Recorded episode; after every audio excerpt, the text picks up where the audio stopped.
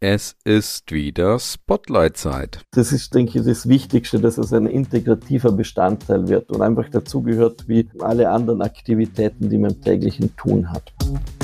Ist ein großer Benefit auch die Klarheit, die entsteht durch das Arbeiten an der Marke. Eigentlich wird man effizienter dadurch.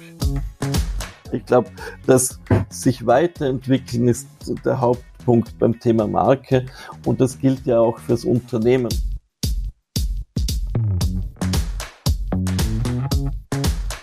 Fünf schnelle Fragen an Oskar Rauch, Leitung Marketing bei Haberkorn. Ja, und ich habe den nächsten Talkgast bei mir hier im virtuellen Studio, kann man sagen. Und mir gegenüber sitzt der liebe Oskar Rauch. Grüß dich, Oskar. Hallo. Hallo Colin. Ja, schön, dass du dabei bist. Vielen Dank für deine, deine Teilnahme. Ich spiele dir den Ball rüber und du musst ihn bitte aufnehmen, indem du mal beantwortest, wer bist du eigentlich und was machst du eigentlich? Nehme ich gerne auf. Hallo zusammen, mein Name ist Oskar Rauch. Ich verantworte den Bereich Marketing bei Habercon. Habercon ist ein technischer Großhändler. Wir sind so quasi der Supermarkt für Industrie und Bau. Wir beliefern alles, was die Industrie und der Bau braucht, um zu produzieren, von Schmierstoffen angefangen über Arbeitsschutz, Wälzlager, Dichtungstechnik etc. So quasi der Kaufladen für B2B-Leute. Zu meiner Person vielleicht noch, ich bin seit gut 15 Jahren bei Haberkorn im Handelsbereich tätig, war vorher zehn Jahre im Industriebereich, im Marketing tätig und kenne so quasi beide Seiten der Medaille,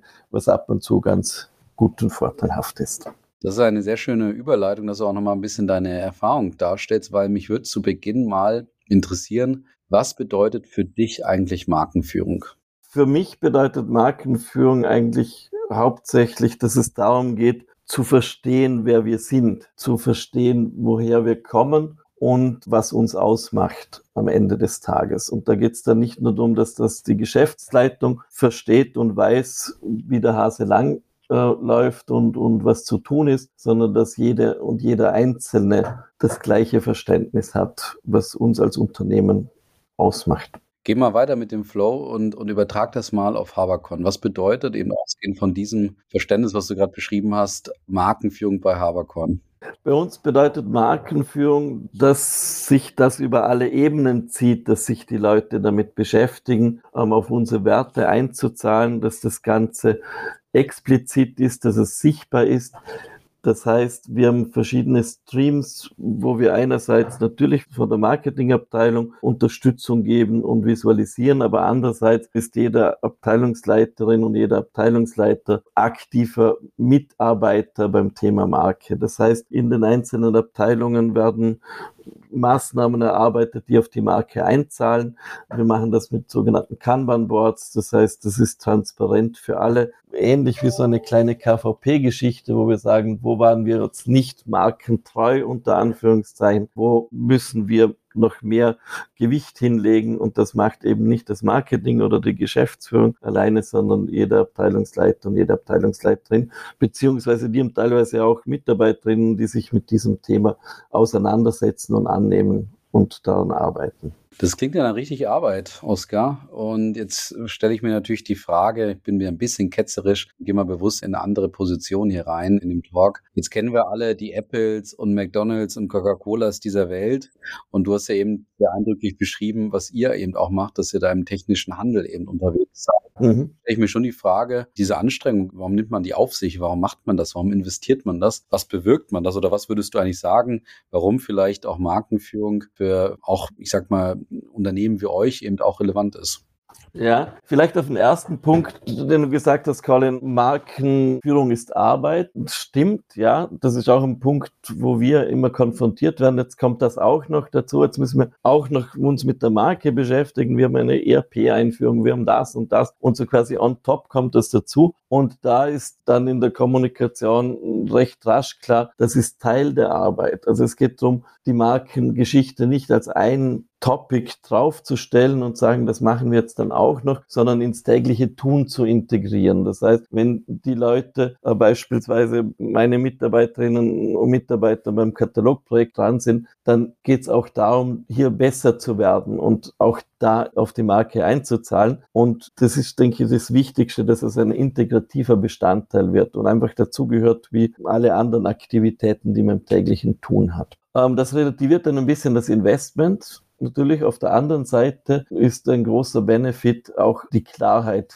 die entsteht durch das Arbeiten an der Marke. Bevor wir die Markenarbeit explizit angefangen haben, haben wir ein paar Leute interviewt, was sie unter Haberkorn verstehen und wie man sich verhält. Und es wurden zehn Leute interviewt und 15 Antworten kamen raus. Und das dann zu steuern, das bedeutet auch unglaublich viel Energie und Kraft. Und das ist dann auch ein, ein, ein, zusätzlicher Aufwand, der gemacht werden muss, der dann vermieden wird, wenn man so quasi das Verständnis in, in die Organisation bringt in welche Richtung es geht. Also es, es hilft, eigentlich wird man effizienter dadurch. Das ist auch mal eine sehr schöne Aussage, auch zugespitzt. Mich würde mal vor dem Hintergrund auch, auch interessieren, wie hat sich denn Markenführung für dich in den letzten 20 Jahren auch entwickelt? Also, weil du hast ja vorher schon mal ein bisschen beschrieben, was es für dich auch bedeutet, was es für eine Wirkung auch haben kann. Mhm. War aus deiner Sicht schon immer so oder gab es da so gewisse evolutionäre Schritte auch in den letzten Jahren?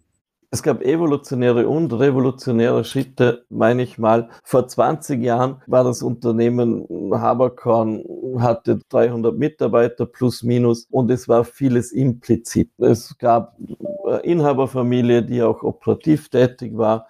Ähm, es war quasi ein kleines Unternehmen, wo die Leute wussten, wie der Hase läuft. Mittlerweile sind wir 2300 Mitarbeiterinnen und Mitarbeiter. Mittlerweile haben wir 30 Standorte und da geht das mit dem Impliziten nicht mehr. Wenn ich eine Bäckerei bin, wo Bäckermeister ist und drei Angestellte, da wissen alle, was der Puls des Unternehmens ist, weil man weiß, wie der Chef tickt und das ist dann aber auch schon die Marke, auf was legen die Wert und, und, und, und wohin gehen sie. Und je größer das Unternehmen wird, desto schwieriger ist das. Und wir haben uns dann mit dem Thema Kundenzufriedenheit auseinandergesetzt erstmals und haben gesagt, wir müssen immer schauen, dass die zufrieden sind und haben Kundenbefragungen gemacht und sind dann draufgekommen, dass wir zwar Ergebnisse bekommen, aber nicht wirklich viel damit anfangen können. Wir haben den Net Promoter Score wie viele andere auch äh, gemessen und haben gemerkt, der geht ein bisschen zurück und dann haben wir gefragt, wieso und haben nichts Großartiges herausbekommen. Und dann haben wir uns mit den Feldern auseinandergesetzt, wo entsteht Zufriedenheit und schlussendlich haben wir uns dann auch die Frage gestellt, was steckt eigentlich von uns hinter diesen Möglichkeiten und Werten. Und dann quasi, das ist so der revolutionäre Schritt, da haben wir dann gesagt, okay, wir müssen uns zuerst mal intensiv mit unserer Marke auseinandersetzen und das zu Papier bringen und daran ständig zu arbeiten. Und das ist jetzt wieder evolutionär, was, dass wir Step by Step, Jahr für Jahr am Thema dranbleiben, intensivieren und das Ganze immer besser ausbauen. Ja, vielen Dank auch für den Einblick. Wir bleiben auch da mal direkt im Flow und überlegen uns mal gemeinsam, oder besser gesagt du, wie sieht's denn in 20 Jahren aus oder in den nächsten 20 Jahren? Wie ist denn Ausblick auf das Thema?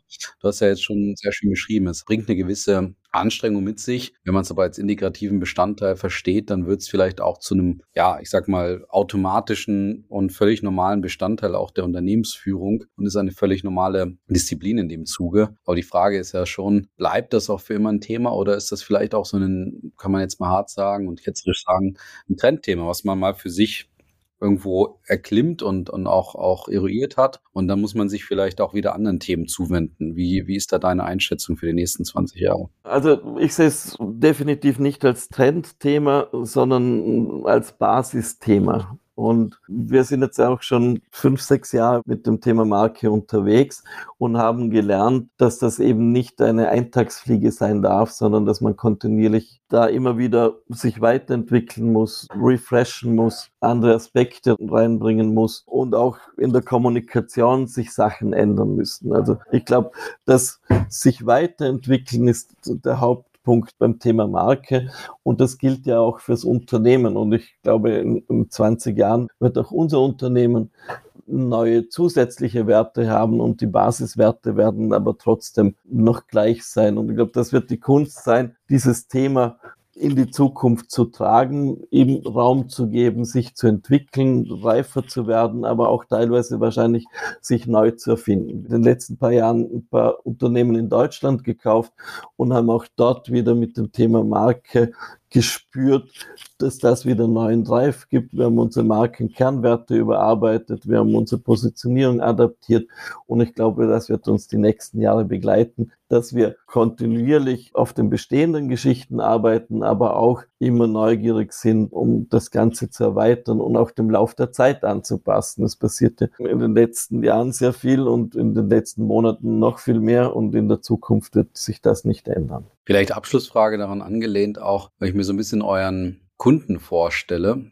Mhm. Was glaubst du, ist für den die größte Herausforderung, wird für den oder die eben die größte Herausforderung in der Zukunft sein? Wie kann man sich den vorstellen und welche Sehnsucht wird der haben, die er vielleicht auch hofft, bei euch eben gestillt zu bekommen?